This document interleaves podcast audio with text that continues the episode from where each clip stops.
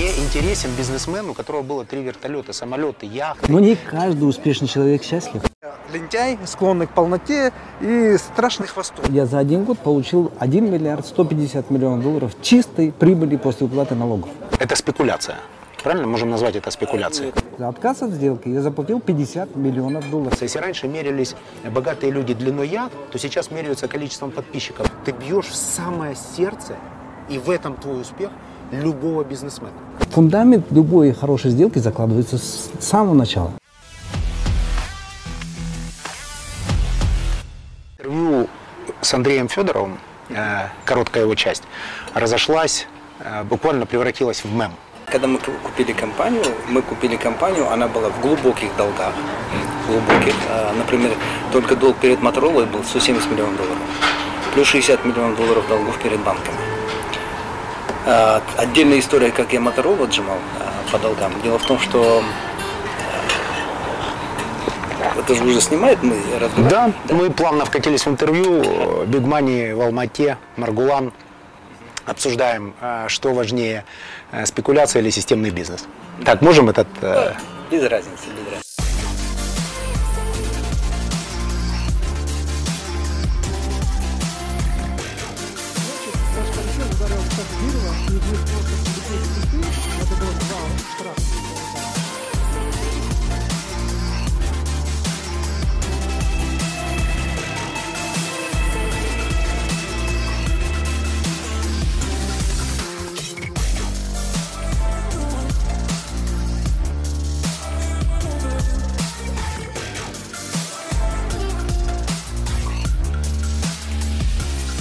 Компания должна была Мотороле 170 миллионов долларов. Моторола в то время преследовала семью Узанов. Семья Узанов это была большая семья турецкая миллиардеры, которые взяли, брали, э, кстати, Турксил им принадлежал, они брали оборудование э, в долг у Моторолы с последующим расчетом, но они делали что? Это оборудование брали э, в Турцию новое, бэушное демонтировали и привозили в Казахстан ставили. И у них вышел конфликт с казахским акционером, суды, то все, казахский акционер это все доказал, их выгнал из Казахстана и продал мне э, э, долю в компании KM Mobile. Теперь что получилось? Когда я пришел в компании 170 миллионов э, долларов долгов, 60 перед банками и 170 перед Моторолой. И зачем приходить в компанию, в которой одни долги? Я видел перспективу, я видел рост. Теперь, и плюс надо понимать, что это все-таки монополия. Потому что лицензий всего две, частоты только на две компании, больше никто войти в этот рынок не может. Я видел тренд э, растущий, причем быстро растущий тренд. Если монополия, то тогда почему пришли к тебе? Этот вопрос задает любой, кто смотрит этот проект. Есть Нет. монополия, и приходят с предложением к тебе. Не, монополия имеется в виду у двух компаний. Я знал, что третья не придет, четвертая не Зачем придет. тогда приходят к тебе? Почему? В чем твоя ценность была? У них монополия. Ты зачем нужен? На тот момент, э, во-первых, э, у меня была юридическая компания, плюс я сам юрист по образованию, плюс у меня свободные деньги, плюс я э, хорошо был знаком с акционером. И, то есть там все факторы как бы сошлись. Я мог э, и заплатить, я мог э, и отвоевать, я мог и с Моторолой договориться. То есть, ну, я был, будем так говорить, известный бизнесмен. Не был и, и до сих пор остаюсь. И здесь вопрос такой, что когда я получил компанию, первым, э, первым чем я занялся, это реструктуризация долгов. В это время компания Motorola выиграла суд против семьи Узанов в Нью-Йорке. И в решении суда, так как там решение суда было на полметра толщиной, в решении суда там в одном месте было написано, что а, компания «Картел» с торговой маркой Кимобел была использована в мошеннических целях с, э, с целью повесить часть долга, перевесить на Кимобел. А они давили на то, что Узаны должны, что они... А Узаны говорили, часть долга нет, это картел должен. И я взял это вырезку с решения суда, а, нашел лоббистскую компанию во Флориде, а, у которой есть, э, был человек э, в совете директоров Моторолы. Я вышел на него и сказал, ну, понятно, подключили его за деньги. Я, я сказал, передал месседж в совет директоров, что если вы будете требовать с меня долги, то я подам встречный иск, потому что вы нашу компанию использовали в мошеннических целях, в мошеннических целях и, вопреки решению Нью-Йоркского суда, требуете долг с нас. Как юрист юристу. Я дипломированный юрист, задаю вопрос. А юрисдикция, подсудность в данном случае соблюдена? Нью-Йоркский суд. А почему вопросы Казахстана решались в Нью-Йоркском суде? А Или потому что это было соглашение э, между про- Моторолой и между Моторолой семьей? и семьей Узанов. А я вышел через лоббистов на совет директоров и передал, что у вас есть решение суда Нью-Йоркского, по которому вы сами э, признаете, и суд признает. Тогда, когда они доказывали в суде, им было выгодно все навесить на Узанов. Соответственно, там и написали, что э, K-Mobile это только часть схемы. На самом деле должник Узаны. Я им донес такой месседж. Вы здесь так утверждаете, в то же время требуете от меня долг. Раз вы здесь утверждаете, то вы идете вопреки решению Нью-Йоркского суда, в котором вы сами утверждали, что K-Mobile был использован, то есть я жертва, использовал в мошеннических целях. Там же вы утверждаете, что новое оборудование, которое выдавали семье Узанов, шло в Турцию, а не в Казахстан. А в Казахстан шло бэушное оборудование Туркселя, Так. которое не ваше. Переходим к выводу, потому что не все, кто смотрит нас, юристы, они бизнесмены. И, и что, где тут деньги в этой истории? В этой истории деньги в том, что я вышел на совет директоров, там поднял... Уже как акционер. А, Я как акционер э, K-Mobile, я вышел на совет директоров глобальной Моторолы. Они э, сполошились, прислали главного юриста Моторолы э, в Лондон, а, назначили мне встречу, я вылетел в Лондон. Мы три дня с ним торговались, торговались, торговались, торговались, сошлись на сумме 40 миллионов долларов. После этой юридической э, схемы ты получил 40 миллионов чистой нет, нет, прибыли. нет. Компания после этой, получила. э, после этой э, моих переговоров я списал 130 миллионов долларов долга перед Моторолой. А 40 миллионов признал. Зафиксировали. Из 170. 40 Из признал, 170. 130 Да, списал. Вот я когда купил компанию, было 170 долгов, долгов перед Моторолой, 30, э, 60 перед банками. Из 170 я 140 списал. Так, У меня увидел, всех долгов в компании уже осталось 90. так, увидел бизнес-возможность, тебе предлагают стать акционером, ты проводишь эффективные переговоры, неважно, что это мировая компания, тебя это никак не останавливает, ты списываешь 130 миллионов, 40 признаешь, Да. дальше движешься к спекуляции, А, к продаже. нет, нет, не двигаюсь в спекуляции. Далее, когда мы купили компанию, у нее было 220 тысяч абонентов всего. И старое оборудование. Закончили, по-моему, 600 абонентов. 660. Тысяч. 660 тысяч. А, э, вопрос, ну, 670, 660 некрасивая цифра, 660 было с чем-то, 670 правильно говорит. Так вот, дальнейшая наша работа заключалась в том, что а, надо было менять оборудование плюс рост обеспечивать, потому что по лицензионному соглашению с правительством Казахстана мы должны были покрывать э, всю территорию Казахстана, все города. Соответственно, надо было находить э, деньги на м, покупку оборудования.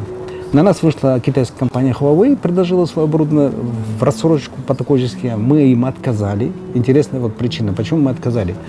Мы отказали им по такой простой причине. Дело в том, что вот э, разница между системной и, э, как ты называешь, спекуляцией, заключается в том, что когда мы строили бизнес, мы знали, что рано или поздно сюда придут большие акулы. И вы будете продаваться. Да. Ну, то есть это все равно была спекуляция. А, Или мы стесняемся этого слова? Нет, я не стесняюсь. Но дело в том, что я воспринимаю спекуляцию как краткосрочная операция а, с заранее известным результатом. А в данном случае да, а, мы строили такой системный бизнес, при котором мимо нас пройти не могут. Либо мы станем крутыми, и нам никто не нужен, Либо дорого продадимся. либо очень дорого продадимся. То есть фундамент любой хорошей сделки закладывается с самого начала. Вот даже в этом решении, что мы не взяли оборудование Huawei, а взяли оборудование Ericsson. Почему? Потому что когда мы посмотрели, на каком оборудовании работает МТС и Вимпелком, мы посмотрели, что они работают на оборудовании Ericsson, и они это оборудование хорошо понимают. Соответственно, мы договорились с Ericsson э, на частичной оплате, э, они не давали 100% в кредит, ну, там, по-моему, 20% надо было платить, 80% они в рассрочку давали, на то, что они поставляют оборудование. Для чего? Для того, чтобы облегчить переваривание МТС и Вимпелкомом нашей компании, чтобы они пришли, и у них сразу сопряженность оборудования, что там легко все понимать, техническую часть deal, э, делается легко, очень просто и, и так далее. Мы начали ставить оборудование. Это уже и началась системная работа, мы сделали ребрендинг, мы начали вкладываться в маркетинг и начали наращивать количество абонентов. Это одна история. К этому моменту у нас э, еще такая была определенно большая проблема. Это, ну, я не говорю про качество связи, а, то, что кредиты 60 миллионов перед банками уже подошел срок э, там, по некоторым кредитам, это надо работать с банкирами и так далее. То есть был первый большой долг, его все застабилизировали, э, уменьшили. Второй это э, долг реструктуризация с банками. Это, по сути, кризис-менеджмент. И пер- в первую списали долги перед поставщиками. А, нет, перед поставщиками. Ну, Моторола. Да, ну это вот я и говорю, это долг 170 миллионов. Первый Это- долг, это первый. Мы, э, что я сделал, это списал. Второй это с банками обговорил. Третий дог- договорился, мой партнер уже в Берексоне, я не участвовал в переговорах, договорился на этих условиях поставки оборудования. Все, три основные вещи. Оздоровили компанию. Это кризис-менеджмент, я бы назвал. Дальнейшая работа, системная работа, это, это было открытие филиалов, покрытие всех городов, это маркетинговые кампании, ребрендинг, а, набор персонала и так далее, и так далее, техническая часть. Это, этим мы занимались 4 года. В результате 4 лет у нас по- получилось 670 тысяч абонентов. И компания на тот момент, на момент продажи, генерировала 45 миллионов долларов чистой прибыли после уплаты налогов. Годовая прибыль. Да. 45 миллионов. 40, А за э, сколько ты зашел в компанию? за- как? Купил право заниматься антикризисным менеджментом в компании. За сколько? То За сколько 12 заплатил? миллионов долларов. То есть 12 заплатил, э, дошел путем набора антикризисных мер до 45 миллионов чистой прибыли после Да, налогов. да, Так? да. Время продаваться. а не время продаваться. Почему я принял решение о продаже? Дело в том, что по лицензионному соглашению с правительством Казахстана а, наступило время, когда мы должны были на след- в следующем году а, полностью покрывать а, сеткой все дороги теперь. Города-то ладно, а, мы покрыли. А, города, по-моему, до 100 тысяч населения. А, следующий этап – города 50 тысяч населения и все дороги республиканского значения. Дорого. Это дорого, это не приносит прибыли сразу же. А, Это облегчает, конечно, для клиентов, а, улучшает сервис и так далее, но прямой корреляции с прибылью, с выручкой, она не прямая. Там То есть уже- стоимость привлечения клиента вырастает многократно, если Сразу. ты покрываешь дороги. Да. Так, видя, предполагая э, проблемы, которые могут возникнуть, вы Но вопрос не в проблеме. Вопрос в том, что покрыть мы покрыли бы, не вопрос. Но там требовалось инвестиции практически равные тому, что мы уже вложили. А это почти 200 миллионов долларов. можно было привлечь финансирование банков. А на тот момент уже мы перед банками были должны порядочную сумму. Ну, мы были где-то около 90-100 миллионов долларов должны. Но за счет прибыли мы уже часть покрыли. Ну, на момент прод- продажи было 75 миллионов долларов оставался долг. Но казах- казахстанские банки уже как бы лимиты особо не открывали на компанию. Почему внешнее финансирование не привлекли? Вы открытая компания. Нет, мы были ТО. ТО, мы не открытая компания. Мы, мы пробовали и внешне, но не смогли. Так, оценили риски дальше. А мы посмотрели, что следующий этап нам нужно будет еще больше инвестиций для того, чтобы покрыть все дороги и а, города 50-тысячники. Соответственно, мы приняли решение продаваться. А, историю с продажей, это я уже много, много раз, вернее, не много раз, а рассказал один раз, просто ее уже, как ты говоришь, превратили в мемы. А, продали компанию за Вы превратили э, э, небольшое уточнение, превратил в мемы ты, потому что, я так понимаю, это твоя пиар-служба или твои Нет, нет, люди нет, абсолютно. сделали Абсолютно. надпись там, и это, в конце концов, Не, не, не, абсолютно. стало самым цитируемым бизнес-мемом. Сейчас я тебе хочу сказать, что огромное количество моих друзей из э, Украины, России, Беларуси, Казахстана присылали, это просто стало темой номер один на пару недель. То есть ты был самый цитируемый бизнесмен. Ну, Евгений, а, абсолютно я к этому не имею никакого отношения. Это Значит, могу- народное творчество. Это народное творчество. У меня на самом деле также произошло, например, прошлогоднее выступление у меня было на CSI форуме, форум стратегических инициатив, где выразили мои выступления и пустили по WhatsApp. У меня э, по этому поводу опять были пробле- проблемы с государством, с администрацией президента. И это такая вирусная рассылка была. Вот и потом они установили, кто это рассылал. Но я этим не занимаюсь точно, потому что мне это не нужно. Ну, я, я из тех людей, которые э, предпочитают так, что чтобы не слава впереди меня бежала, а сначала я дела делаю. А слава, она придет, это я знаю, никуда не денется. Закончим по сделке. Все-таки хочу выйти уже к э, большим деньгам, зафиксироваться и определиться со статусом и понять, что ты собираешься дальше делать с таким количеством фолловеров. Как-то ты их будешь конвертировать, хочу разобраться как. Пока я не понял как.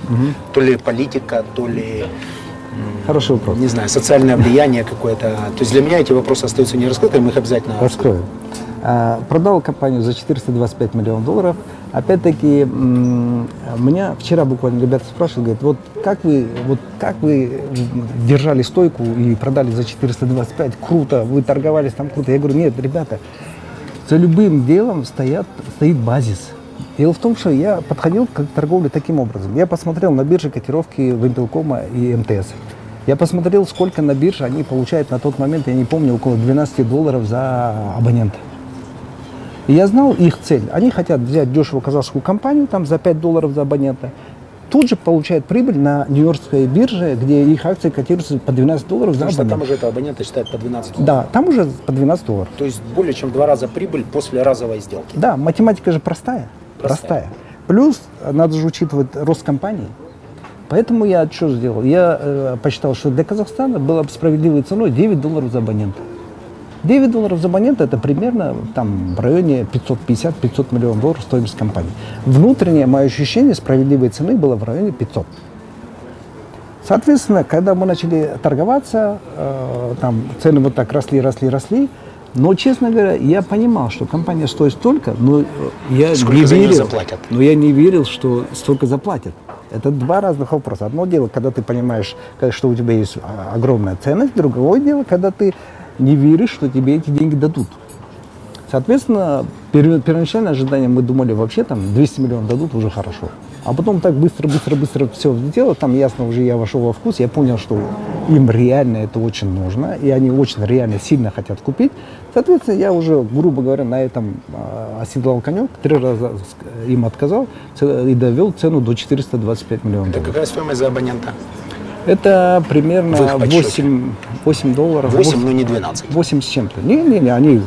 Я же понимаю, как бизнесмен. Если у них, я им не оставлю дельту для заработка... Они не зайдут в сделку. Они не сделают сделку. А синергетический рост компании от присоединения количества абонентов, не только конвертация этого, этих абонентов по 8 долларов 12, но еще присоединение большой компании, Они, количество абонентов они имеют общую капитализацию, там считали по-другому, они имеют общую капитализацию роста своей компании за счет присоединения новой страны. И плюс там еще очень важный э, момент при подсчете цены, это penetration rate, это эм, покрытие интернета, Проникновение. интернета, проникновение сотовой связи на тот момент. Проникновение сотовой связи на тот момент в Казахстане было в два раза ниже, чем в России. То есть еще есть были перспективы. Да, и еще были перспективы. То есть делаем вывод. Это не спекуляция, это заранее подготовленная сделка, которая готовилась достаточно давно, исходя из стратегических соображений. После антикризисного менеджмента была четко выстроенная стратегия, которая привела к продаже за 425 миллионов долларов. Да, я бы так добавил. Это примерно выглядит так. Почему это не спекуляция? Это примерно так выглядит так. Кто-то вам прода- продает дом. Вы его покупаете, он в очень плохом состоянии, но вы берете, потому что у него локация супер. И вы знаете, что там больше никто домов не построит. И у тебя еще есть 5 домов, шестой Да. дом добавит тебе капитализацию. Да. При этом я беру, начинаю строить, но строить так, как для себя. Так, как я хочу для себя э, жить в этом доме. А вы знаете, в бизнесе всегда так. Если ты строишь на века и для себя, то бизнес надо строить таким образом, чтобы он был такая корова нужна самому только тогда кому-то она понадобится. Иначе кому нахрен твой бизнес нужен, если она, он тебе не нужен. Джек Ма был в Киеве сейчас, э, владелец Алибаба, и сказал гениальную, как мне кажется, фразу, что за 20 лет существования его компании, он сказал, мы ни разу не обсуждали вопрос заработка денег. Мы всегда Абсолютно обсуждали только, как сделать жизнь людей лучше. Абсолютно правильно. Я считаю, это правильный подход. Дело в том, что э, вот сегодня я как раз буду выступать по этой теме, это счастье и успех, и как это формируется и так далее. Я эту тему очень много изучаю, исследую, а, размышляю по этому поводу. А, Отличие успешного человека в том, что, вот говорят, талантливый человек талантлив во всем. Неправильно. Успешный человек успешен во всем. Потому что достижение успеха – это привычка, это навык. Это постановка целей, действие, э, э, добиваешься целей, вознаграждение. Трудоголики никому не нужны, нужны победоголики. И вот именно в этом плане, когда люди э, концентрируются на процессе, их, у них, и они добиваются цели, у них растет самооценка, самоуважение. Чем выше самооценка, самоуважение, и больше целей стоят. И они видят ценность в процессе, а не в результатах. Потому что машины, дома, э, там, самолеты – это результат. А был самолет, они когда любят... ты продал за 425 Да, миллионов? да, был, Ты конечно. летал на своем самолете? Конечно, у меня был свой самолет, э, э, три вертолета, ну, один в Казахстане, я его не считаю, он маленький. Два вертолета Маленький больших. какой, по дому летать или насколько он маленький? А, он ИС-135, э, он стоит 80 миллионов евро. Это маленький вертолет. Да, это двухдвигательный, он был у меня как хозяйка на яхте. А, потом я его привез в Казахстан. А так у меня было два вертолета Августа 139, э, которые по 13,5 миллионов евро стоят каждый. Это для гостей, для того, чтобы у меня яхта была с вертолетной площадкой на спо- на 4,5 тонн специально. рассчитано. Это редко какая яхта выдерживает 4,5 тонн самолет. А вертолет, вернее. Поэтому весь комплект игрушек у меня был. Самолет э, радуешься два раза, когда его покупаешь и когда продаешь. Все эти яхты, самолеты, вертолеты проданы. Да, я продал, когда, понятно, э, меня там все поднимали, мне не них было, мне надо срочно все продавать, поэтому я все продал.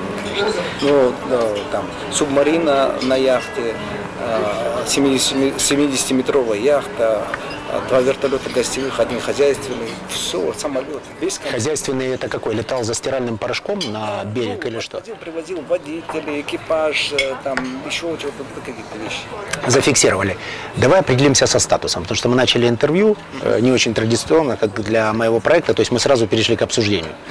Э, Мы сегодня на бизнес-форуме, собралось большое количество людей, э, в том числе послушать э, тебя, ты главное событие этого форума, я тоже буду обязательно внимательно слушать. По-моему, Евгений, ты главное событие. Я буду внимательно тебя слушать. Давай определимся со статусом.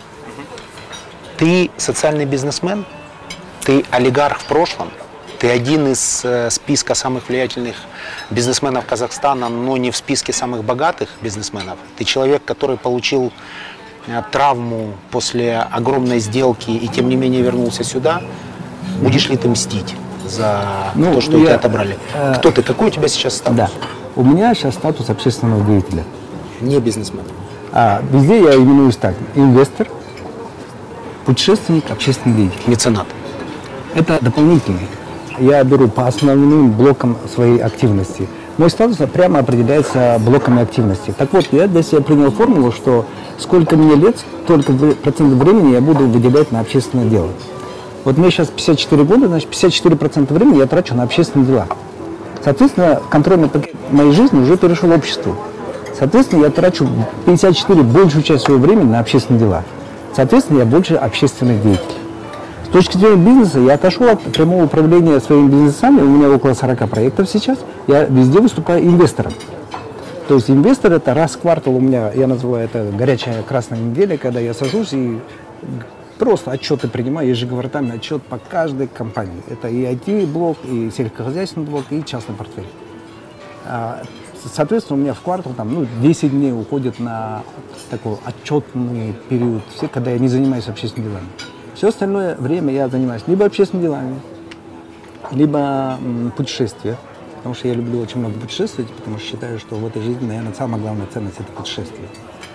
А, поэтому мой статус, можно сказать, общественный деятель, инвестор, путешественник. А что больше всего мотивирует тебя в этих статусах? Что путешествовать, быть общественным деятелем, что IT-проекты, возможно, Мне- новые бизнесы, яблочный сад. Дело в том, что э, меня уже не мотивирует бизнес как таковой. Я еще, когда мне было 41 год, в 2007 году, э, я за один год получил 1 миллиард 150 миллионов долларов чистой прибыли после уплаты налогов. Это, сразу скажу, на отвечу на вопрос, 720 миллионов долларов я выручил от продажи 17% Альянс-банка на лондонской фондовой бирже, сделал IPO. А, Это а, я продал а, Bitel компанию, киргизскую компанию за э, 310 миллионов. А, Плюс э, операционная, чистая операционная прибыль Альянсбанка была 350 миллионов долларов, ну 360, я округляю, 360 миллионов долларов чистой прибыли после уплаты налогов. Ты там не единственный акционер. Ты там не единственный акционер А, был. на тот момент я был э, 97%. А, практически единственный. Ну, я имею в виду с братьями. Мы с братьями 33, 33, 33. Э, Ничего нет хуже быть э, счастливым в прошлом. Ты когда говоришь о про- прошлом, ты запускаешься эмоционально. Ты обратил Абсолютно внимание? согласен. А Абсолютно. говоришь о том, что сегодня ты на 54% общественный деятель, как-то немножко грустнеешь. Нет, мне показалось? нет, нет, нет, абсолютно нет. Вот, а, ты знаешь, наоборот, я никогда не чувствовал себя более счастливым, чем сейчас. Почему? Потому что когда ты э, делаешь бизнес, я к тому, что почему бизнес мне стал неинтересен. А, потому что зарабатывание результатов для меня уже не так возбуждает, как сам процесс. Если важен процесс, это вот э, философия идет с Кайзена. Если ты интересуешься процессом и занимаешься любимым делом, то тебе не результат важен. Результат становится побочным продуктом твоей эффективной деятельности.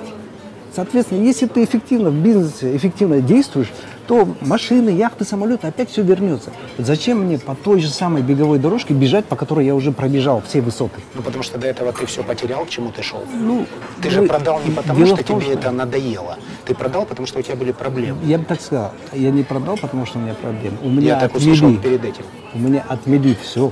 Ну хорошо, но Да. это же проблемы. Это то есть, большая- то есть в большая какой-то момент э, я всегда внимательно слушаю тех людей, которые говорят, у меня все было, потом я в этом разочаровался и нашел новые ценности.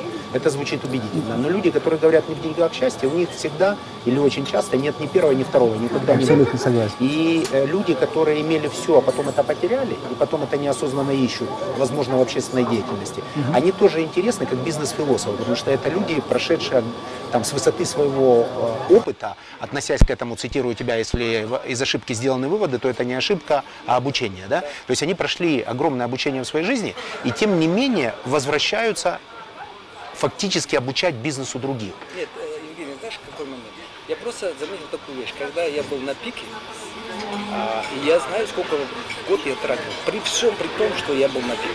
Я имею в виду операционных расходов, не капитальных расходов. А сколько ты тратил? Ну, на тот момент я тратил с самолетами, со всеми э, вертолетами, вертолетами около 15 миллионов долларов в год. С самолетами? Да, самолет, ну, годовое содержание самолета мне обходилось в 3,5 миллиона долларов. Так, Яхта, яхта. обходилась около 9 миллионов. Так. Э, Плюс вертолеты у меня входили по году где-то под 2 миллиона долларов. Ну вот, это... Плюс-минус 15 миллионов Да. долларов. Но это при том, что яхта, самолет, это операционный расход. А вот я убрал яхту, я понял, лучше арендовать, например, чем ее покупать. Очевидно. А самолет тоже лучше арендовать, тем более Очевидно. транс- трансконтинентальный лучше летать просто первым классом в Америку это убрал. Из вертолетов три не надо, один из себя оставил. Вот этот, который хозяйственный, он оптимальный по расходам и так далее. И я понял, что в принципе за полтора миллиона долларов можно жить такую же жизнь, как любой олигарх в мире. И это тебя привело к выводу, что сейчас можно 54% своего времени можно потратить на общественную Нет, деятельность. это не это. А отсюда я привел к выводу, что есть определенный уровень разумной достаточности бизнеса, при котором дальше бессмысленно опять зарабатывать. Разумной достаточности трат. Да, ну, будем говорить, доходов, при котором ты можешь себе смело позволить вот эти траты. То есть, если ты зарабатываешь эти полтора миллиона в год, то дальше заниматься бизнесом Я для тебя оказалось бессмысленно. Я по- по- даже по, по цифрам э, скажу, я многим ребятам говорю, ребята, больше 100 миллионов долларов не зарабатывают. 12% годовых обеспечите э, ROI, отдачи на капитал, у вас будет 12 миллионов долларов. 6 миллионов делаете реинвестиции, 6 миллионов долларов вы не сможете потратить. Хорошо, но для этого нужно к этому прийти и пройти это, получить эту прививку. А тогда получается, что бизнесом ты занимался исключительно для того, чтобы удовлетворить собственные потребности. Нет, до, до этого, когда я занимался, до этого, по- до тех пор, пока я не потерял свой бизнес, я бизнесом занимался как спорт.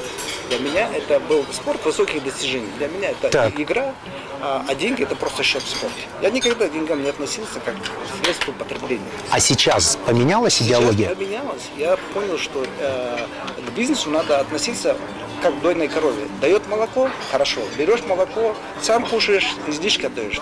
Ни больше, ни меньше. Мне не Надо стада коров. И я понял, что теперь мне надо заниматься общественными делами, потому что, с одной стороны, накопился определенный а, долг перед обществом, потому что в этом обществе я вырос, получил образование и так далее. И плюс возраст, плюс возраст, при котором уже, ты знаешь, есть такой парадокс. А, старым людям по- для потребностей меньше надо, но у них есть больше возможности зарабатывать. А молодым людям, наоборот, много надо, а у них э, возможность зарабатывать меньше. А те люди, которые будут на форуме, если бы задали тебе сейчас вопрос, э, мы хотим зарабатывать для того, чтобы иметь яхту, для того, чтобы иметь самолет, для того, чтобы иметь три вертолета. Ты был счастлив тогда, имея все это? Абсолютно. Я, я не был Что ты ответишь? так, как ты скажешь, сейчас. не нужно тратить деньги. Я, я считаю, не нужно. А есть большое количество миллиардеров, которые, обладая огромным ресурсом, по факту являются очень скромными в быту. Фраза Наполеона есть э, «огромные амбиции и скромность в быту рождают великие достижения». Ну, например, бизнесмен Фридман, который владелец Альфа-банка, он обладатель огромного состояния, но тем не ме- не менее в быту абсолютно скромный человек. Ну, также и, И он, не остановился, и- он не остановился в бизнесе. И Цукерберг, э, например, точно так же, ну, как бы демонстрирует, э, во всяком случае. Хотя я был в Пале-Альто, где живут мои друзья, преподаватели университета, они с ним соседи. И Цукерберг единственный, кто Пале-Альто выкупил несколько участков рядом и имеет э, охрану и высокие заборы. Тем не менее, несмотря на декларируемую им простоту. Так вот, все-таки вернемся к этому вопросу. Ты будешь советовать не останавливаться, зарабатывая деньги, если ты скромен в быту? Дело в том, что вот сегодня я как раз об этом тоже буду выступать. Э, Кстати, вот Михаил, э, Мишу Фридмана я хорошо знаю лично, он реально очень скромный человек. А, и реально много уважаем, потому что я несколько раз с имел, имел возможность общаться, э, встречаться и так далее. Вопрос в чем? Смотря как к этому подходить. Вот э, всегда вопрос возникает э, поиска смысла жизни. На определенном этапе бизнеса, когда я достиг вот этих высот, я для себя не нашел смысла в бизнесе как такого. Продолжать. Продолжать. Не нашел смысла Не нашел. продолжать. Да, я думал, неужели я родился для того, чтобы вот это, молотить эти деньги? Все, тратить на себя уже некуда. Просто молотить куда? Смысла нет. А есть люди, которые в бизнесе нашли смысл жизни. И они делают это не ради денег. Они же просто работают, они скромны в быту, они работают, в этом их смысл жизни. Я для себя понял, что для меня это не есть смысл жизни.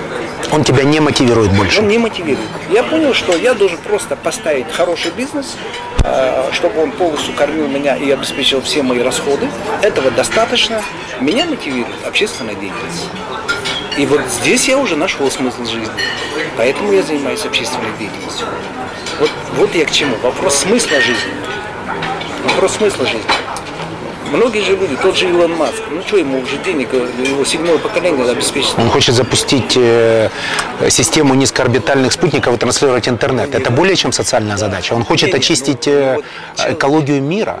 Да, запустив э, электротранспорт. То есть у него на самом деле проекты, меняющие жизнь э, людей, целого поколения, оставляющие вмятину во Вселенной. А почему ты не ушел в такие остро-социальные проекты? Ну ушел бы не в общественную деятельность. Я размышляю сейчас, препарирую, потому что для меня этот вопрос очень важен. Я же тоже в этой безумной гонке. Я как ты в этой безумной гонке я не могу э, остановиться. Меня до сих пор это невероятно мотивирует. Я бегу, я лечу, я, я перемещаюсь. То есть мне в кайф. Я понимаю, что я буду делать через 10 лет, через 20 лет. Я точно не закончу. Причем у меня мотивация не, не за, там, пароходы и там, вертолеты. Я еще раз не девальвирую э, твои ценности, которые были. Это, я считаю это абсолютно Ну, нормально. Человек должен да. пользоваться м, результатами своего труда. Но я до сих пор бегу. И я всегда с интересом слушаю людей, которые были успешны в прошлом, но без обид. И твои успешны в настоящем твои, тоже. твои, но менее успешен в социальном плане. И если думают это мерить деньгами, люди. Сейчас я менее успешен. Если мерить по внутреннему состоянию, То есть ты считаешь, щас- что ты сейчас более успешен, чем тогда? Однозначно. Пройдя все это, имея все, Однозначно. что ты сказал, ты сейчас Однозначно. уверен, что ты сейчас... И Я, я такое правило скажу. Счастливый человек успешен автоматически. Счастливый человек успешен автоматически. Но не каждый успешный человек счастлив. А ты и успешный, и счастливый сейчас, потому что занят своим Потому, делом. потому что я сейчас счастлив, поэтому и я успешен автоматически, потому что богат не тот, кто много имеет, а тот, кто довольствуется тем, что есть. Тот, Я- кто, чьи радости стоят меньше всего. Я сейчас сейчас- тот, чьи радости стоят меньше всего. И вот ты знаешь, я поймал такую оптимальную ситуацию, при котором я довольствуюсь тем, что есть, а есть у меня немало.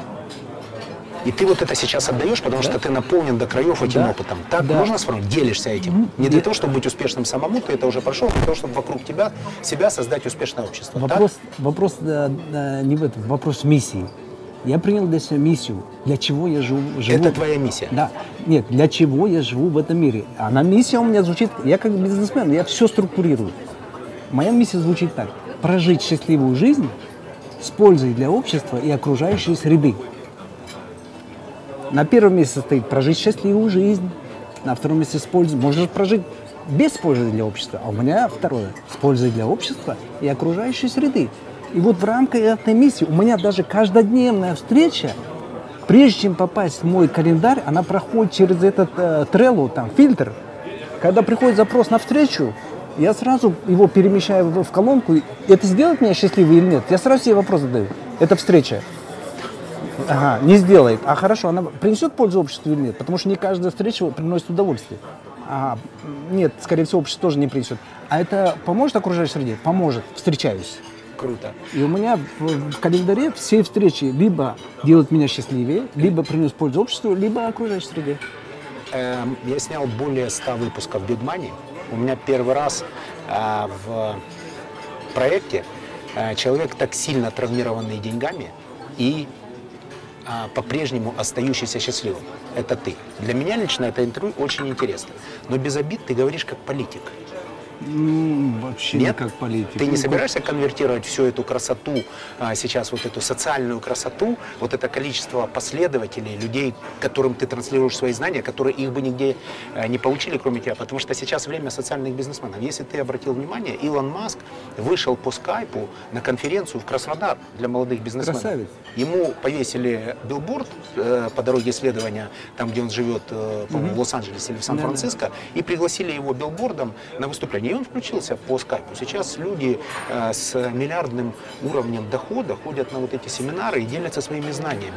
Сейчас мир поменялся. Если раньше мерились богатые люди длиной яхт, то сейчас меряются количеством подписчиков. Все, яхты это в прошлом, Да. это не интересно никому, это пройденный этап. Так Это вот, commodities уже.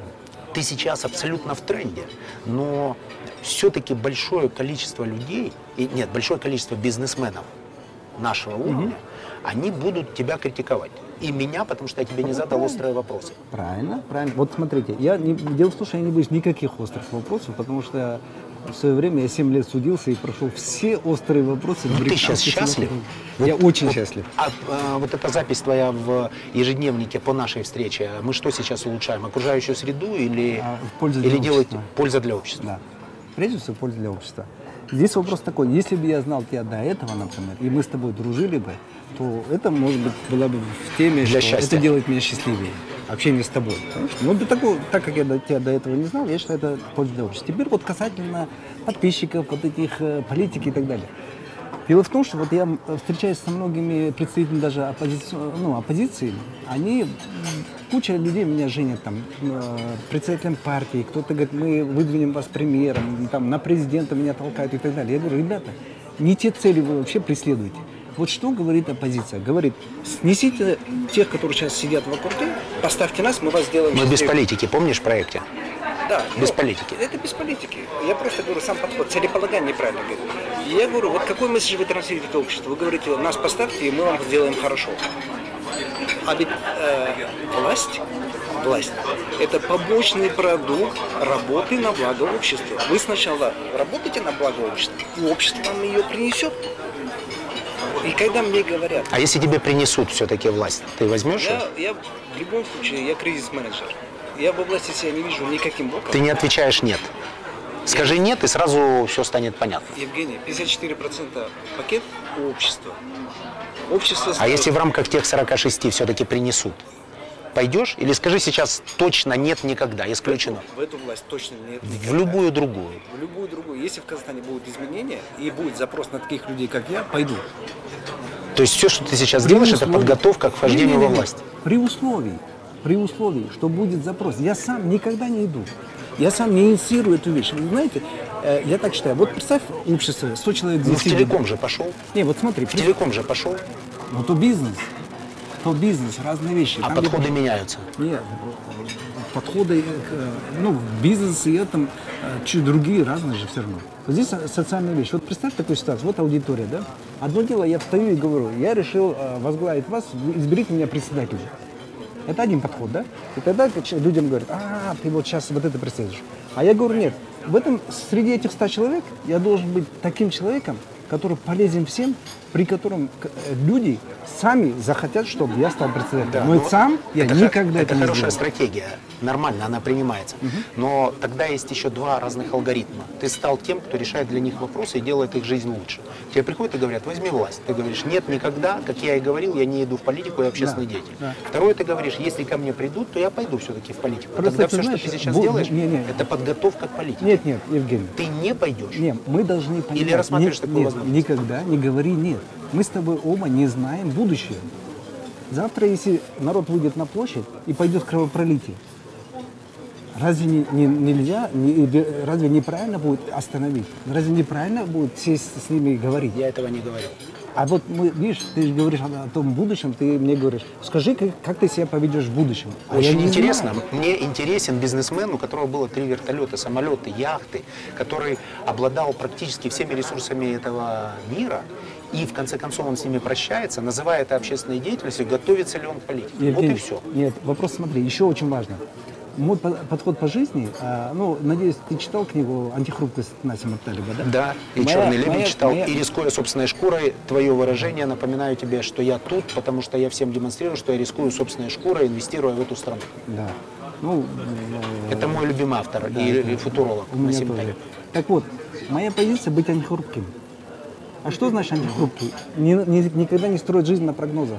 Но быть готовым на любой вариант развития событий. Но он всегда просит э, учитывать пессимистический сценарий развития событий, Это чтобы быть для, антихрупким. это для планирования текущей деятельности. Ты исходишь из пессимистического сценария, но твоя готовность должна быть на 360 градусов, на любой сценарий.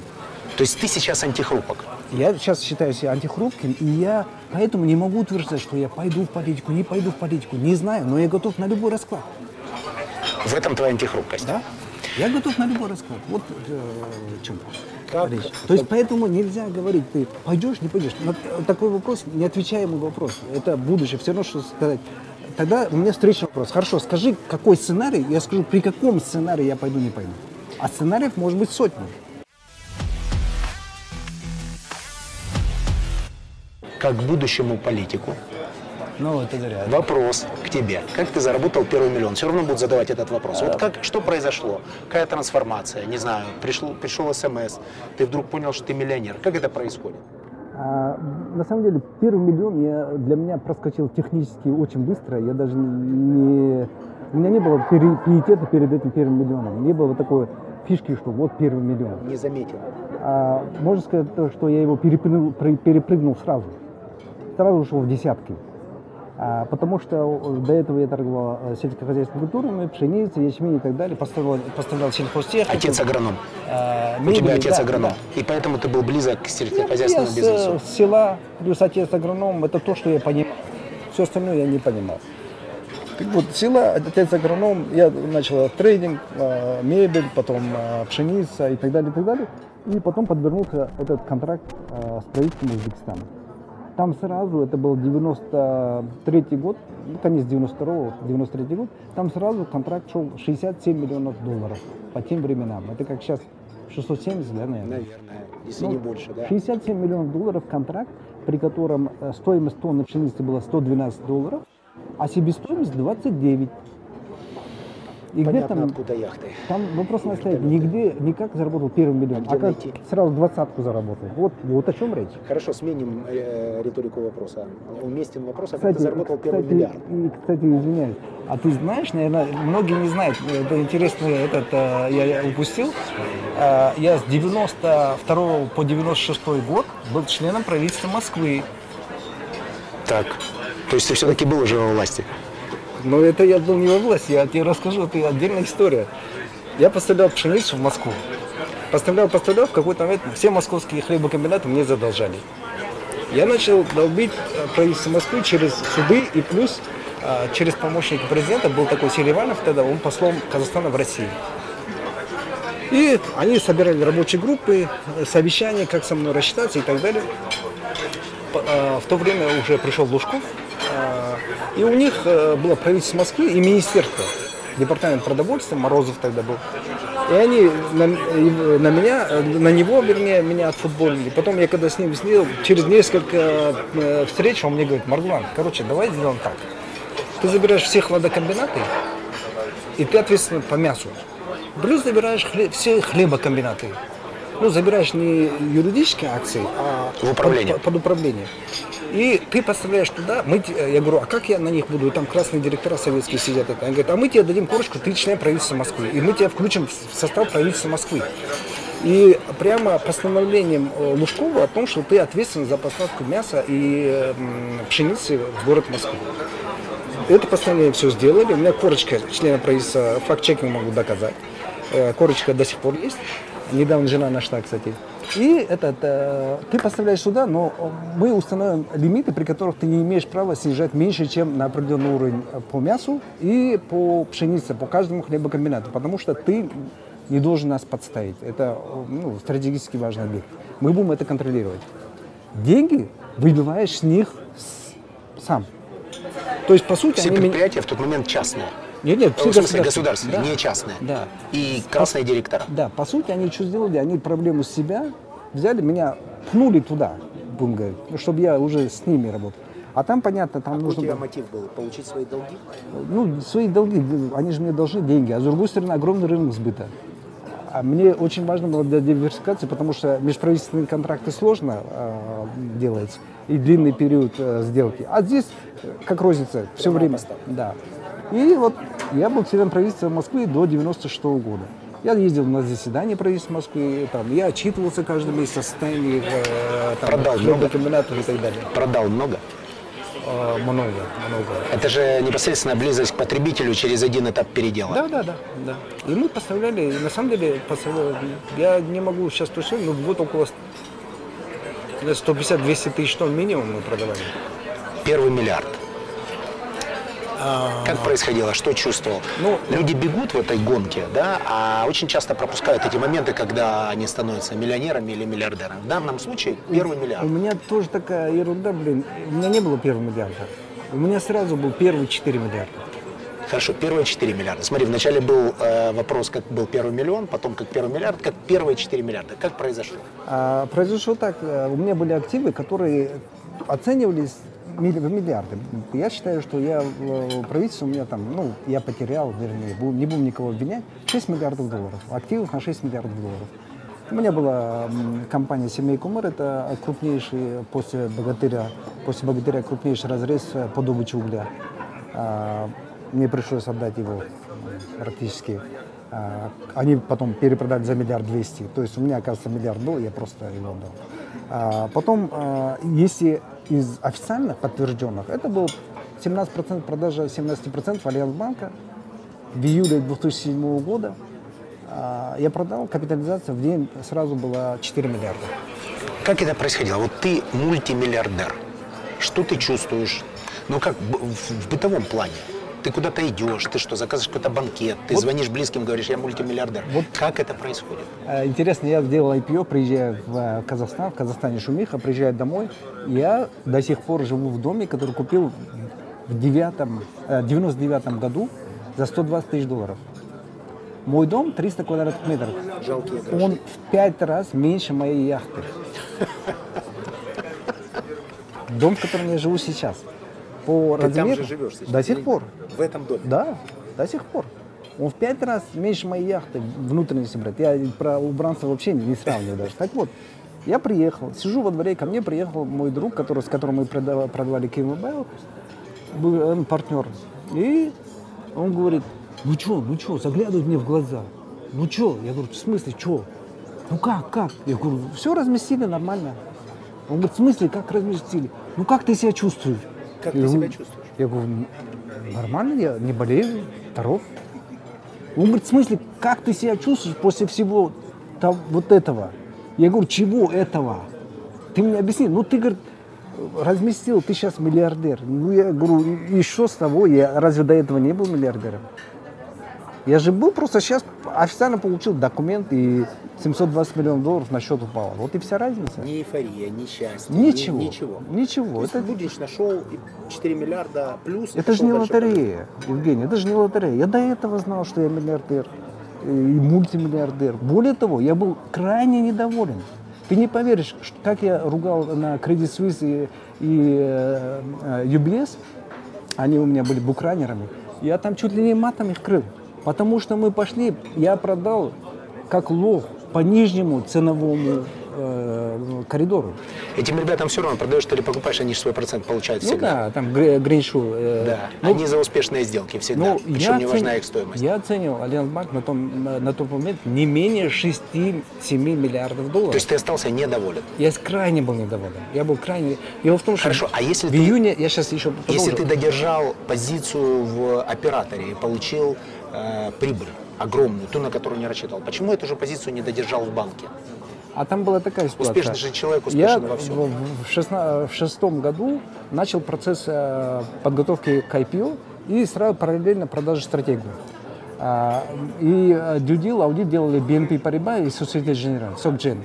Они закончили в мае месяце, а я параллельно вел э, ветку подготовка к IPO, потому что думаю, если эти два, два Не состоялась бы сделка, то ушел не, не то, что не состоял, дал либо меньшую цену, я пойду в IPO, на IPO. А казахские банки на тот момент конкурировались Халыкбанк, там на- наш основной конкурент, хотя мы на тот момент были больше по клиентам розничным, больше по, по прибыли и больше по ATM, по банкоматам.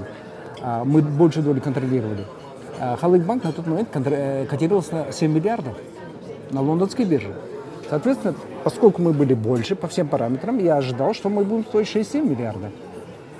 Теперь вопрос такой. Когда мы начали этот, э, BNP Paribas и SocGen, SocGen, э, финальная встреча, они мне предложили 3 миллиарда долларов. Ну, кэшем люди неправильно поймут, но имеется в виду Живыми деньгами. живыми деньгами э, сразу за банк, за 100%.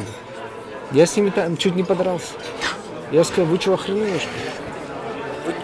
Вы Вообще не В выражениях ты себя там не сдерживал. нет, нет, я им сказал, вы просто неприличные вещи предлагаете, я не думаю, что вы настолько, настолько неприлично.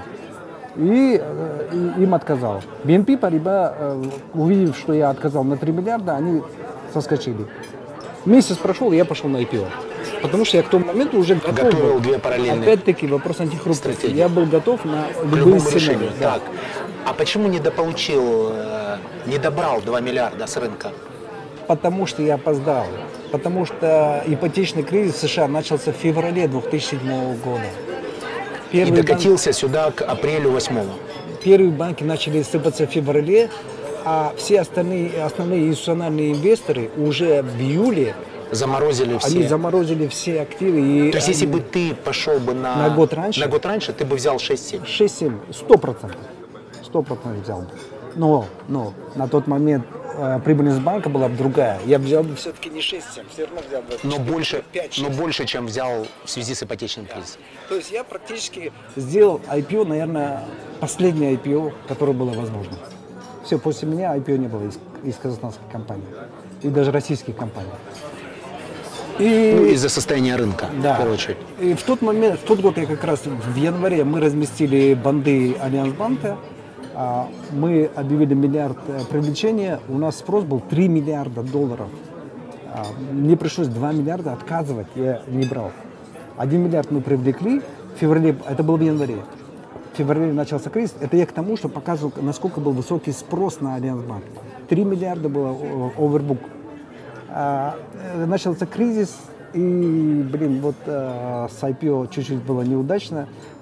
Но зная вот это, я еще хотел, у меня еще одна была сделка, я хотел купить э, Петрокоммерц. Я договорился с Вагитом Алекперовым и с этим, э, ну, в основном переговоры вел я с его замом, э, э, блин, Кудрявый, как его? Зам. Ну, короче, я извиняюсь. э, Федун, Федун, Федун, фу, блин, олигарх, миллиардер и так далее. Мы, э, я с ним вел переговоры. Владелец Спартака сейчас, Леонид Федун. Да. Он. Леонид Федун, мы с ним вели переговоры, потом э, с Олег Первым, он дал добро. Мы решили покупать э, Петрокоммерц, и я тогда с ними ударил по рукам, э, что я покупаю Петрокоммерц за 2 миллиарда долларов. За 2 миллиарда долларов. А почему я покупал? Потому что это был опорный банк Лукойла, и у них не было отдельного казначейства. Банк выполнял функцию казначейства, соответственно, Лукойл не мог уйти с банка никак. Все потоки Лукойла, у них э, розничный бизнес очень слабо был развит, а очень сильно корпоративный. А у Альянса был наоборот, зеркальный. Сильно развит розничный рынок, не было корпоративного. Соответственно, ты предполагал высокую Я- синергию при объединении. Я сделал, хотел слияние, плюс там у них была чрезмерная ликвидность. Over liquidity у них была. А ты был недофинансирован. Не, а я, а я шел по нормативам. Соответственно, мне нужно было э, банк, который с, с большей, гораздо большей ликвидностью. Теперь что? Я договорился э, на эту сделку. Меня должен был финансировать Unicredit Bank. Прошел кредитный комитет, девяно- 900 миллионов Unicredit давал. Миллиард, сто твоих. миллиард сто моих. И Unicredit мне не дал, э, это было, по-моему, в сентябре 2007 года. этим кризисом Да. Хотя уже у нас уже подписано кредитное соглашение. отказали выдать. Отказали. Это было, кредитный комитет прошли, договор подписан, кредитный договор, и они отказали. И мне пришлось э, за эту сделку, за отказ от сделки, вот Евгений, За отказ от сделки я заплатил 50 миллионов долларов. Ты извинился? Леонид Фе- Федун подтвердит это. Ты извинился таким образом. Да, я сказал. Я знаю извинения подороже. я- Это да? к тебе еще хорошо относились, да? Да? Да, Но- конечно, но воп- очевидно. Последний воп- вопрос Но вопрос блоке. у нас это же не было прописано, это же мои не обязательства были. Ну, что характеризует тебя как обязательного человека? Ну вот э, я к тому, что 50 миллионов долларов я Зафиксировали. отдал Ты какой-то слишком положительный получаешься. А скажи, в Альянс-банке были, мягко говоря, кредиты связанным компаниям. Как? Кредиты связанным Да, компаниям. да. Это ошибка? Э, Вопрос правильного риск-менеджмента – это не всегда ошибка. Не всегда. Но если это розничный банк, Я бы так который сказал, с точки занимался розничным бизнесом, то кредиты связанным компаниям очень многими регуляторами да, воспринимаются как токсичные. Нет, зависит от размера же. Зависит от размера. Если у тебя собственный капитал, у меня в Альянс-банке на тот был э, миллиард сто миллионов собственного капитала. Ты не оценишь это как ошибку. А, нет. И Вот как риск не оцениваешь. Как риск нет. Потому что смотри, в рынке каждой практически страны постсоветской а, есть вот такая жертва, в том числе это есть в Украине сейчас с Приватбанком, да, и в России есть такие примеры, когда а, владельцы банков не могут удержаться от соблазна выдать вот эти токсичные Согласен. кредиты Это- собственным же компаниям. Это есть. А Это- регулятор на это очень плохо смотрит, потому что регулятор все-таки отвечает за рынок в целом, Правильно. а не за отдельную какую-то Да, компанию. да. Поэтому он болезненно воспринимает то, что некий системообразующий банк начинает выдавать связанным с собой компаниям некие кредиты. Вопрос же в размере. То есть у тебя размер был нормальный, Да, он вот я допускался. просто к тому, что э, у меня э, был холдинг, который называется Seimar Alliance Financial Corporation, САФК. У него собственный капитал был миллиард восемьсот пятьдесят миллионов долларов. А почему, когда брал кредит у своего банка, почему ты не, зачем ты не использовал его как расчетно-кассовый центр, а кредитовался бы в другом банке? В чем вопрос, если такая ликвидная компания? Мы кредитовались и в других банках тоже. Это же не- вопрос. Ну, чтобы убрать этот риск. Нет, вот смотри, у тебя есть много компаний, да? Не в порядке критики, в порядке Не-не-не, мнения. Даже критики, я здесь абсолютно. Есть много компаний. Каждая компания имеет самостоятельное принятие решений. И она берет кредит там, где ей выгоднее всего. И это Альянсбанк или Каскоммерцбанк, там тоже у меня были, и в Халык-банке, и там были. То есть разные компании в разных банках Ну, вот ты это воспринимаешь как ошибку или как обучение? Другими словами, если бы у тебя сейчас была суперликвидная компания стоимостью миллиард восемьсот, как кейс сейчас разбираем, и был бы еще отдельно Я действующий примера- успешный банк, ты бы продолжил брать там кредиты или все-таки поставил бы запрет на Ну, взятие я, кредитов бы- я, собственного я бы банка? так сказал, а, во-первых, а, надо исходить из ситуации. Я сейчас э, правоверный мусульманин, который более 10 лет исповедует ислам, я ни в коем случае не, не хочу теперь иметь отношение к банкам, процентам и так далее, и так далее. Это первый момент. Второй момент. А, а, Кредитный портфель Альянсбанка на 50% состоял из розничных кредитов. Максимальную сумму кредитов, которую банк может выдать, 75%. 75% от э, всех ликвидных активов, да? 75. То есть 25 всего на весь корпоративный сектор. А в, в рамках этих 25% твои кредиты сколько Моих кредитов было в районе 5-7%. От 25%. Нет, нет, от, ну, будем так говорить, если От брать 75%. 75, если 75 весь кредитный портфель, то где-то э, 5-7% 5-7% это были связаны с тобой связаны, компания. да. А сейчас бы ты это повторил или поставил бы запрет? Ну, ты не будешь заниматься этой деятельностью, для- у нас же проект образовательный. Ты бы поставил запрет? Зависит от на- компании и от риск профиля.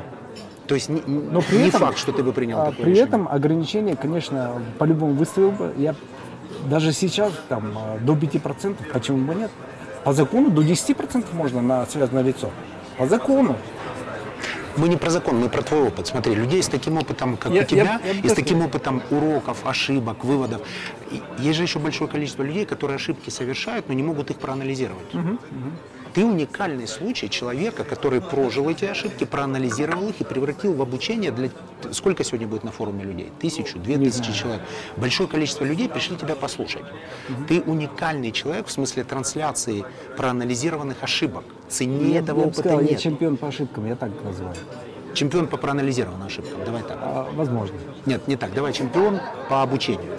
Ну, возможно. Если проанализированные Ну, ошибки это обучение, значит чемпион, Да. чемпион по обучению. Так вот, как чемпион по э, обучению, не в рамках закона 10% связанных, лиц, э, связанных кредитов, а в рамках ощущения как бизнесмена, проанализируешь ошибки, поставил бы запрет на кредиты. 5-7%. Не более 10% от кредитного портфеля. То есть э, сейчас бы разрешил брать кредиты. у себя. Но опять зависит от риск профиля.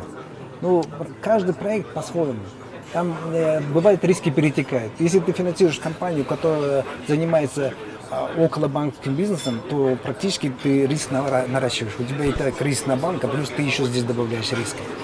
Уровень диверсификации. Если это компания, которая никак не связана с банковским э, рынком, никак не связана, и генерит э, прибыль и выручку, не связанную с финансовым сектором, допустимо. То есть это э, риск-профиль. И опять это в стране, не в стране и так далее. Первый блок закончили. На улице прекрасный город, прекрасная погода. Поговорим немножко о личном. Бигмани с чемпионом по ошибкам. Продолжим на улице.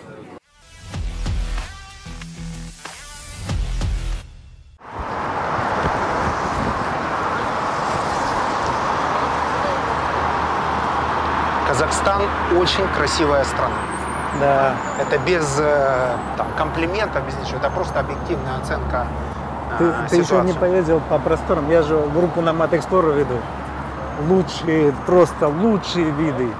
Мы снимаем фильмы прям ки- кинотеатрного формата про Казахстан. И все, про- все наши поездки. Вот в этом году мы сделали на Мат Explorer э, больше тысячи человек. Представляешь, на джипах. Это у нас кол- длина колонны больше 10 километров была. Я же из Караганды, ты знаешь? Да? Да, и отец Ну. мой очень долго в Караганде прожил. Ну, тем более, тем более. да, родственников очень много работали на угледобывающих там А. э, предприятиях. Да, я там был еще, будучи ребенком, несколько раз. Поэтому у меня о О. Казахстане такие еще детские воспоминания, как казахи вообще встречали этот Да, бешбармак, и это еда, правда. и все. Ну, это, это э, хлебосольнейшее. Да, нет, Поэтому- люди суперские, люди суперские, страна суперская. Да, все очень, все очень Я круто. сам кайфую от своей страны, честно говоря. Да, я- Прям реально сильно люблю. Это здорово. О личном. Как складывается день? Эм, Спорт. Как восстанавливаешься? Как заряжаешь батарейки? Путешествия куда? Сколько тратишь в путешествиях? Что посетить по твоей рекомендации, кроме Казахстана? Потому что я всем рекомендую, абсолютно искренне. Я вот влюблен в Казахстан. Это совершенно невероятная страна. За нами вот невероятной красоты горы. И э, будет возможность, обязательно приедьте, попутешествуйте по негородскому Казахстану. Хотя и Алматы, и Караганда, и как Читав я был, Ой, и да. Нур-Султан. Это И красивые Актау, города. И Усть-Каменогорск. Это нереально, Алтай. А, В Казахстане, если приедете в Казахстан, кстати, лучше всего присоединяйтесь к команде Nomad Explorer. Мы ежегодно делаем большие выездные экспедиции, типа Burning Man, но на колесах. Абсолютно демократическая обстановка, при котором нету социального статуса, все как в бане. Олигархи, известные люди, спортсмены, там можно встретить олимпийских чемпионов, э, там э, самых мировых известных знаменитостей вот так рядом могут с собой кушать, не говоря о том, что мы часто организовываем там мастер-классы, встречи с, с такими людьми. Поэтому, если при, захотите приехать в Казахстан, присоединяйтесь к нашей команде на Мат Когда? Зафиксирую сразу Первая приглашение. половина июня мы объявим еще на моей страничке в Фейсбуке либо Инстаграме. Посмотрите. Один человек точно плюс. О, Это я. Всё. Мы уже договорились. это драйв. Там просто не буду много рекламировать. Это э, некоммерческая организация, поэтому я не стесняюсь рекламировать. Это для людей, для общества. Теперь о личном. То, что касается личного. Как строится мой день? Дело в том, что я очень э, трепетно и четко отношусь к привычкам. Я считаю, что 90% времени человек живет на основе привычек. Дело в том, что э, в чем прелесть привычки? Когда у тебя сформирована привычка, тебе не надо применять силу воли. А я человек абсолютно не волевой. Внутри я знаю, что я лентяй, склонный к полноте и страшный хвостун. Вот это три качества, которые я только начинаю замечать в, своей, в себе, ростки. Я начинаю бешено с этим бороться. Для меня это какой-то стимул. И, наверное, не любишь этих качеств других. Не люблю страшно, и в себе это просто не терплю. Поэтому я, чтобы не применять силу воли, надо же как-то компенсировать. Я Ну, что делаю? автоматизировать, например. Да, я делаю э, привычки. Поэтому весь день у меня есть профиль дня, у меня есть профиль недели, у меня есть профиль года. Вот возьмем м, год, например. Э, У меня сразу э, забиты дни, когда я езжу в экспедиции. В каком сезоне? Весна, э, осень, лето, в какие экспедиции, куда я путешествую, обязательно забиваю. А, Летом что делаю, где какие проекты запускаю, когда примерно такой профиль. Если возьмем э, неделю, например, чтобы далеко не говорить, вот неделя.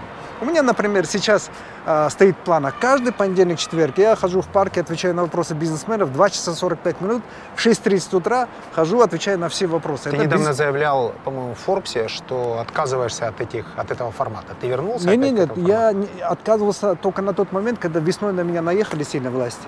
Я сказал, ну если вам не нравятся мои общественные проекты, я все их останавливаю. Сейчас И- ты вернулся в Да, проект. конечно. Я э, с января э, этого года уже 9 месяцев, 10 месяцев э, веду.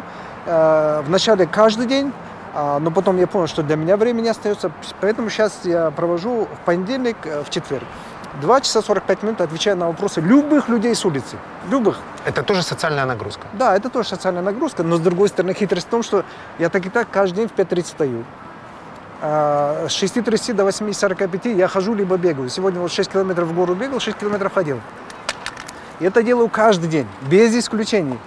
Основное правило. Без фор- выходных. без выходных. 365 дней в году. 365 дней в году. Каждое утро. Каждое утро. Для меня не существует, потому что выходных, для я во все дни работаю одинаково. Это кайдзен, равномерное распределение нагрузки. Зато в течение дня у меня профиль дня примерно так. А, С 5.30 до 10.30 это время мое личное. Вообще до 10 а, я полчаса оставляю на дорогу. До 10 личное мое время. В это время я занимаюсь только своим телом и совершенствованием себя, плюс э, эффективностью своей работы. Это 2 часа 45 минут спорт, потом завтрак. После этого я сажусь, у меня кайдзен час. В этот кайдзен час я размышляю только над тем, как увеличить свою эффективность. Что оптимизировать, что придумать. В этот час я могу читать книги про эффективность. А, Что я сделал не так? Почему эта проблема ко мне возвращается? Почему эти люди ставят каждый раз эти вопросы какие-то и так далее? Можно назвать это временем обучения? Нет, я называю кайдзен час именно час, посвященный эффективности, э, своей эффективности. Причем и личной, и э, по работе. Как оптимизировать, как делегировать, что сделать где-то и так далее. А дальше в 10, с 10 э, до часу дня а, самое продуктивное, и будем говорить, когда мыслительная энергия на максимуме, я занимаюсь бизнес-вопросами. В это время бизнес-встречи, отчеты, э, там, изучение чего-то и так далее, и так далее. Дальше с часу до двух обед. А, Я последний месяц живу так, что обед, кушаю всего два раза в день и голодаю 6 на 18. А, Обед, и после обеда только 6 на обществен- 18 часов. Да, 6 на 18. 18 голодаю, 6 ем. Ну, по факту получается 5 на 19. После обеда, значит, я занимаюсь только общественными делами до 6 вечера. Только общественные дела, встречи, обсуждения, что угодно, но только общественные дела. Потом у меня с 6 часов до 10 вечера, до 9.30, потому что в 9.30 я уже готовлюсь к сну. А С 6 до 9.30 это друзья и семья. Бывает обычно пару раз в неделю я с друзьями ужинаю, либо хожу в кино. Все остальное время семья. Все. И у меня все сферы закрыты. Закрыто мое личное, закрытый бизнес, закрыты общественные дела, закрыты друзья, закрыта семья. И весь день, когда ты так формируешь, это так удобно. Тебе назначают встречу, ты знаешь, что за встреча, пробил по своей этой, по треллу у меня. Раз, это общественная встреча, раз, на после обеда. Если говорит человек, нет, мне надо утром, и это не настолько важная встреча, я говорю, нет, лучше на следующий день. Либо если говорит, можно в 6.30 встретиться, я говорю, нет, лучше на следующий день. Если, если по бизнесу, то же самое, я говорю, нет, давай лучше тогда на следующий день. Я не позволяю авралам под- Менять график. Менять график, потому что я считаю, что важные дела никогда не бывают срочными. А срочные Никогда дела не никогда не бывают. важными. Это э, закон и кайдзена. И в результате что происходит? Из-за того, что я сформировал привычку, Привычка, вот я объясню, что такое привычка. Привычка это такое состояние, при котором тебе комфортнее и легче сделать что-то, чем не сделать. И, например, в какой-то день, если мне скажут, «Э, сегодня ты лежи, отдыхай, я в 5.30 все равно проснусь и буду в постели ворочаться и просто ничего не...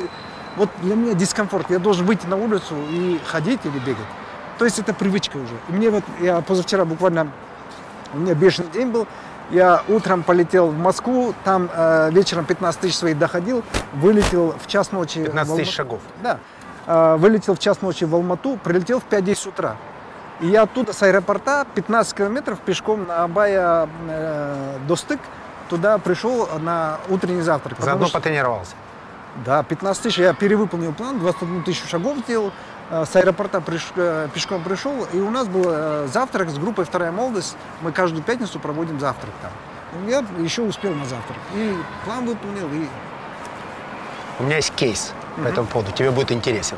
Я сегодня пробежал 10 километров перед интервью, на дорожке, правда. Холодно для меня бегать в такой погоде, но один раз я был с одним известным, очень таким весомым олигархом украинским на одном замечательном острове, на Антигуа и Барбуда. Мгм. Это Карибский Да, да, да. бассейн, это невероятная красота, баунти, значит. э, Мы были у еще одного более известного спортсмена, Не могу называть Ну кто, да. но ты сейчас поймешь почему. И там был повар итальянец, была обильная еда, вина много. И потом мы поехали на пляж. Соответственно, э, активности, как ты понимаешь, в Карибском бассейне не предполагает такое времяпровождение. Так вот, пока все лежали на пляже, а там был такой небольшой, абсолютно дикий пляж, то есть фантастическое телевизионное зрелище, как фотообои. Этот человек, мы были приблизительно часа три на пляже, он три часа ходил, пляж приблизительно метров, наверное, 500, вот он ходил туда и обратно, туда и обратно. Все три часа, пока мы лежали, отдыхали, выпивали, смотрели на Я эту расскажу красоту. историю покруче. Он ни разу не остановился. Я тебе расскажу историю покруче. Это на самом деле для меня невероятная мотивация. Когда мне что-то делать тяжело, я вспоминаю, как этот человек, когда все лежали и спали, три часа ходил туда-обратно, потому что у него был план в этот день сделать определенное количество шагов. И пока он их не сделал, он не присел. Я скажу, Евгений, у меня на Дельте Или, на Балхаше есть хозяйство, остров, на котором я сделал хозяйство, практически искусственный остров. Там единственное место без грязи – это вертолетная площадка, 50 на 50 метров. Я умудряюсь 15 тысяч до завтрака ходить на вертолетной площадке. 50 на 50 метров. Ты говоришь 500. 500 метров это у него И, и простор. в Карибике. Да, Это ну, тут, на вертолетной да. площадке. А так Круто. зима, лето, гололед, неважно, грязь. Вот 50 метров, вот так я как белка в колесе кручусь. Но ты знаешь, когда ты размышляешь во время ходьбы, Проходит ты незаметно. не видишь ничего. Согласен. Ты в А куда, кроме Казахстана, посоветуешь поехать? Что впечатлило за последнее время А, больше всего? Я вообще не любитель цивилизованного отдыха. Я бы пое- поехал бы с удовольствием. Ну, я в Канаде уже бывал, но все равно бы еще поехал бы в Канаду. В Монголии бывал, еще поеду в следующем году. А, Там э, Южная Америка, Перу, Австралия. Для меня только дикие нецивилизованные места. Цивилизацию я не люблю, по музеям не хожу, э, города особо не люблю. Я человек э, степной на самом деле. Я такой бродяга. Поэтому советую там, я не то что советую, я сам люблю ездить туда, где мало людей. Пользуясь случаем, рекомендую тебе Исландию, если ты любишь. Исландия тоже. Дикий отдых, как его люблю я, рекомендую тебе Исландию. Я там был, но там я был на вот этом веб, веб-саммите Дублине, там что-то другое. Нет, нужно ехать в ту Исландию, в которой э, можно за два дня не встретить ни одного человека. Вот это классно. И вне сезона. И Фарерские острова – это такая Вот это классно. Исландия для богатых. Да. Тоже рекомендую. А, что важнее, путь или результат? А, конечно, путь. Я бы сказал, не путь, а процесс. Процесс. Дело в том, что если ты занимаешься любым делом, вот смотри, дело в том, что жизнь – это процесс, а результат нашей жизни – это смерть. Любой, проц- любой результат – это смерть. Все, ты достиг его, дальше ты опять стоишь перед дилеммой, а теперь дальше куда идти? То есть смерть – это конец твоего предыдущего пути, а это же планы, мечты и так далее. Ты пришел, достиг, все, смерть. Вот ты, я почему многим ребятам говорю, никогда не продавайте свой бизнес, если на это нет веской причины угрозы. Либо, если у вас нет альтернативы, куда проинвестировать с, больше, с более высокой доходностью. С одного бизнеса можно выходить только при условии, что у тебя сейчас есть готов другой бизнес, ку- куда ты можешь сразу зайти. Иначе вы потеряете деньги, потому что большинство людей продают бизнес, а потом чешут репу и думают, а теперь куда я пойду? Я говорю, ребята, никогда не пытайтесь поменять известные риски на новые. Каждый новый бизнес – это новые риски. А вы в этом бизнесе уже привыкли, вы уже знаете все, все риски, все зло. Старый враг лучше э, нового, потому что ты знаешь его, ты уже знаешь, на что он способен, на что нет. Новый больше мотивирует, нет? М? Новый больше мотивирует его победить? Э, Вопрос, э, тебе больше нужен челлендж или все-таки бизнес как источник денег? Если вы хотите зарабатывать деньги, то не берите новых рисков. Всегда минимизируйте риски и держите их только в пределах своей компетенции. Вот я к чему призываю. И еще очень важный момент. Большинство бизнесменов не понимают разницы между инвестором и бизнесменом. А я говорю, это два разных стула. Два разных стула. Потому что бизнесмен любит свое дело, инвестор не должен любить свой бизнес. Бизнесмен э, должен фокусироваться, а инвестор должен диверсифицироваться. Бизнесмен должен зарабатывать деньги, инвестор должен сохранять деньги. А, Бизнесмен не видит недостатка своего дела, а инвестор видит все риски этого дела. То есть это два разных стула, и большинство проблема большинства бизнесменов в том, что когда они зарабатывают на своем успешном бизнесе, они начинают вкладывать куда-то еще и считают, что они диверсифицируются. А я говорю, ребята, вы просто бухиваете деньги в чужие риски. Вы потеряете. Всегда работайте по принципу усиляй сильное. На чем заработал, туда и вставляй. Зафиксировали. А ты активный пользователь соцсетей. А на кого ты лично подписан? Кто тебя вдохновляет? Кого ты читаешь? Ты знаешь, у меня проблема. Я в жизни ни- никогда не имел кумиров, я никогда не ходил ни на какие семинары, ни на какие там... На веб-саммите же ты был? а, Я там искал конкретно IT-компании, чтобы инвестировать. Э, Я нашел там четыре компании. э, То есть там ты готов инвестировать в чужие риски? Да, там я, ну я же профессиональный инвестор, я не бизнесмен. Я сейчас профессиональный инвестор, поэтому у меня много проектов. И нигде, ну почти нигде нет контролирующей доли. Э, Я только от 25 до 49, Ну, потому в, что... в борды входишь. А, совет директоров входишь? Обязательно. Обязательно. Да, То есть ты не инвестируешь без э, участия У меня в есть совете четыре директоров? требования. В любую инвестируемую компанию четыре требования. Я говорю, ребята, я отвечаю за риск-менеджмент. Потому что я ставлю, у меня фонд ставит риск-менеджмент, потому что большинство инвес- э, бизнесменов не видят риски своего бизнеса. Они любят свой бизнес, для них все в шоколад. А инвестор видит. Это как родитель и парень. Парень не видит недостатков девушки, а родитель видит. Это риск-менеджмент, это то, что мы занимаемся. Второе – это процедуры. Я говорю, вы знаете, чем отличается семейная компания от корпорации? В семейной компании все руководят так, э, сбегай туда, это сделай и так далее. А в корпорации процедуры. Там каждый знает, чем И заниматься. регламенты Да. ограничивающие. Третье – это финансовая дисциплина. Бизнесмены очень часто путают свой карман с карманом компании. Неправильно считают прибыль, неправильно считают cash flow и так далее. Поэтому финансовую дисциплину обычно я контролирую и ставлю. И очень часто финансовых директоров ста- ставит мой фонд, а не компания. Либо мы обучаем существующего финансового директора. И четвертая стратегия. Вот здесь это мой конек. Я говорю, ребята, вы видите только свой бизнес, а надо смотреть всю отрасль. Надо смотреть, что в мире происходит. Надо смотреть, бороться с конкурентами. Я говорю, ребята, нужно бороться с конкурентами не теми, которые с вами конкурируют. Уже поздно. Техника не выдерживает э, уровня дискуссии, просто горит.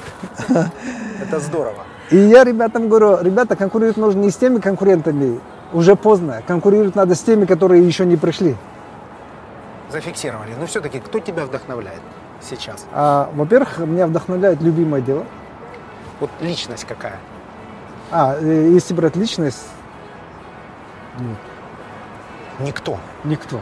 Никто тебе не интересен. Ну как, неинтересно. Вот Мировой если... масштаб. Ты Илона Маска цитировал, например. Ну, я читаю, я его периодически, где-то кто-то постит, там только читаю. У меня в ленте нету. То есть я что сделал? Я взял ленты, все свои соцсети, отписался от всех в ноль и подписался Discovery, National Geographic, популярная механика, а, там... Все э, развивающие проекты. Да, только то, что мне интересно и то, что мне полезно. И все, в остальном я полный профан и дубень, так сказать. А, небольшой блиц. Одной фразой. Главная ошибка жизни. Одной фразой. А, у меня нет таких. Нет. Нет. Потому что любая ошибка, с которой я извлек урок, это уже не ошибка, а это обучение. И мне, э, на самом деле, каяться, я каюсь только в одном. Вот если брать не ошибку, а в чем я каюсь, я каюсь тем, что занимался банковским бизнесом. Но это не ошибка, это моральное сожаление, что я не тем бизнесом занимался. И вывод. Никогда им больше не Да, заниматься. да. А, всех интересует вопрос. Мстить будешь тем людям? Ой, это как раз то суть, которое у меня не то, что выжжено, я родился без этого чувства. Я родился абсолютно... Давай зафиксируем, что мстить не будешь. Конечно, нет. Во-первых, у меня нет врагов в Казахстане. У меня вообще нигде нет врагов. Кто-то может меня считать врагом, но у меня нету, лично у меня нет врагов. Во-первых, я никому не мщу.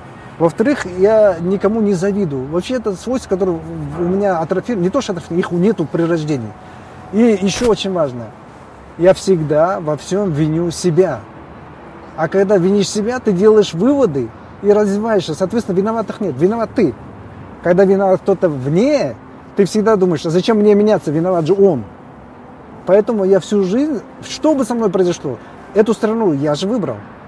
А бизнесом банковским я же начал заниматься. И когда он дорос до политического уровня и у меня отняли, разве, будучи политиком такого уровня, я бы у кого-то так бы не отнял бы? Не знаю. Я на его месте не был бы, например, да? Не был. Но Но, вероятно, ты бы сделал может, бы я отнял бы. Кто знает. Я поэтому считаю, что я виноват в том, что э, этим занимался, э, дорос до такого уровня, и где-то я что-то неправильно сделал. Ты сейчас в статусе самого популярного казахского бизнесмена за пределами Казахстана. Возможно, ты об этом не знаешь, но я тебе об Не этом знаю, сообщаю. да. Я тебе об этом сейчас сообщаю.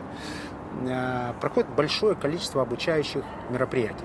Ты в том числе как посол казахского бизнеса, э, бизнес-посол, да, я тебя приглашаю, во-первых, в Киев, обязательно приезжай. Спасибо. Э, твой опыт бесценен. Спасибо. Я э, сегодня, то есть я приеду обязательно к вам в июне, а ты приезжай к нам э, в апреле, соберется большое количество умных, вменяемых людей. Им очень важно послушать твои слова и сообщения, потому что своими сообщениями ты бьешь в самое сердце, и в этом твой успех любого бизнесмена. Потому что у меня и у всех других бизнесменов есть возможность учиться на твоих проанализированных ошибках. Мгм. Этот опыт, он бесценен.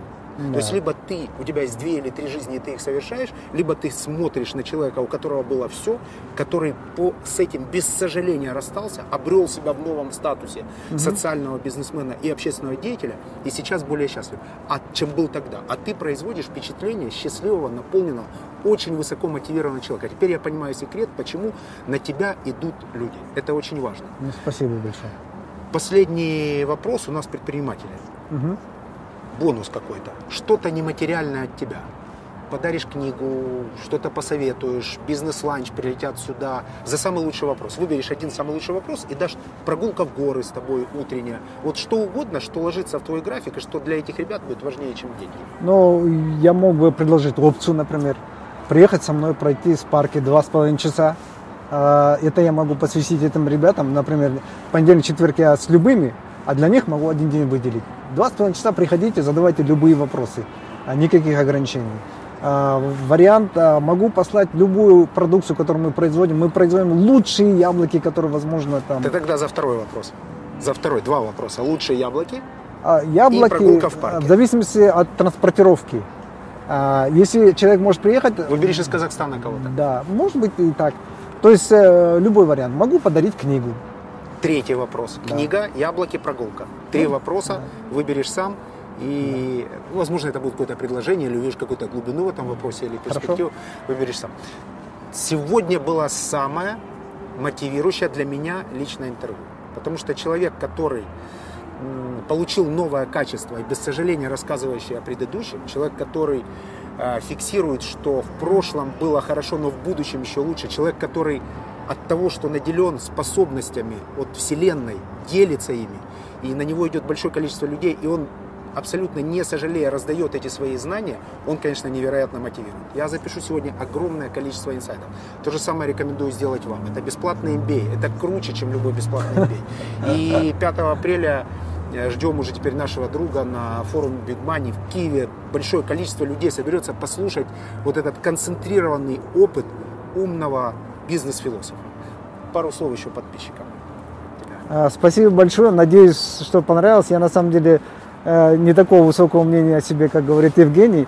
Э, И вообще я научился относиться скептически к самому себе, к своей репутации и к своим знаниям. Особенно к своим гениальным идеям, когда, вы знаете, какая-то гениальная идея приходит, а потом я читаю, и какой-то негодяй уже 150 или 1000 лет назад об этом уже говорил. Поэтому я очень сильно отношусь к себе скептически. А, Ну, вы тоже всегда включаете критическое мышление. И надеюсь, я был вам полезен. Спасибо. Спасибо, Big Money. Очень круто. Очень круто. Спасибо. Спасибо.